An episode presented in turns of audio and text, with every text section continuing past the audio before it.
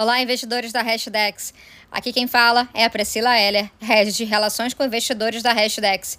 Estou aqui para passar o Monday Call do mercado de criptoativos, representado pelo NCI, o Nasdaq Crypto Index.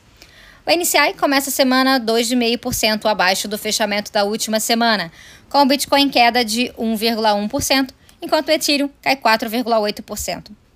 A baixa parece demonstrar pouco otimismo dos investidores do Ethereum com o upgrade implementado na sexta-feira, que se encaixa no contexto de transição da plataforma para o Ethereum 2.0, o um modelo econômico sem mineração.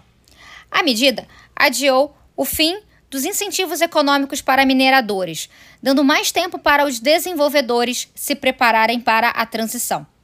Na última segunda-feira, Vitalik Buterin havia postado uma atualização dos planos para tornar o Ethereum mais escalável.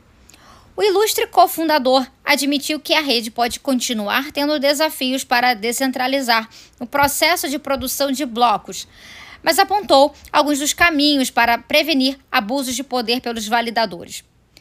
Outra empresa a dar um passo importante na semana foi a Visa, que anunciou que irá prestar consultoria de cripto para empresas.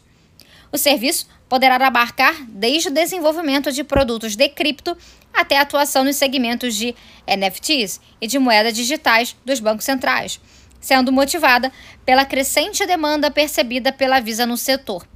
A companhia disse que, segundo suas pesquisas, 40% dos detentores de cripto têm chances de trocar seu banco atual por um integrado com cripto nos próximos 12 meses.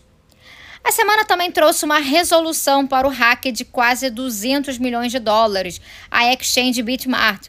A empresa anunciou que irá compensar seus usuários afetados e que está trabalhando para reduzir as vulnerabilidades da plataforma, contando com a cooperação de comunidades do ecossistema e até da Huobi, sua concorrente direta.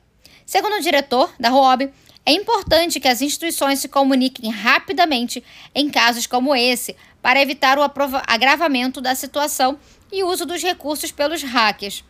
Já no cenário regulatório, uma notícia bem recebida no mercado foi a retirada da candidatura de Sauli Omarova, conhecida opositora de cripto, para o Office of the Comptroller of the Currency, órgão regulador nos Estados Unidos. A retirada se deu, segundo o presidente Joe Biden, a ataques pessoais sofridos pela acadêmica. Bom, esse foi o nosso Monday Call. Caso tenham dúvidas ou sugestões, não deixem de nos contactar através das nossas redes sociais, no Instagram, arroba hashdex.brasil, Twitter, arroba hashdex, ou por e-mail, contato arroba hashdex.com.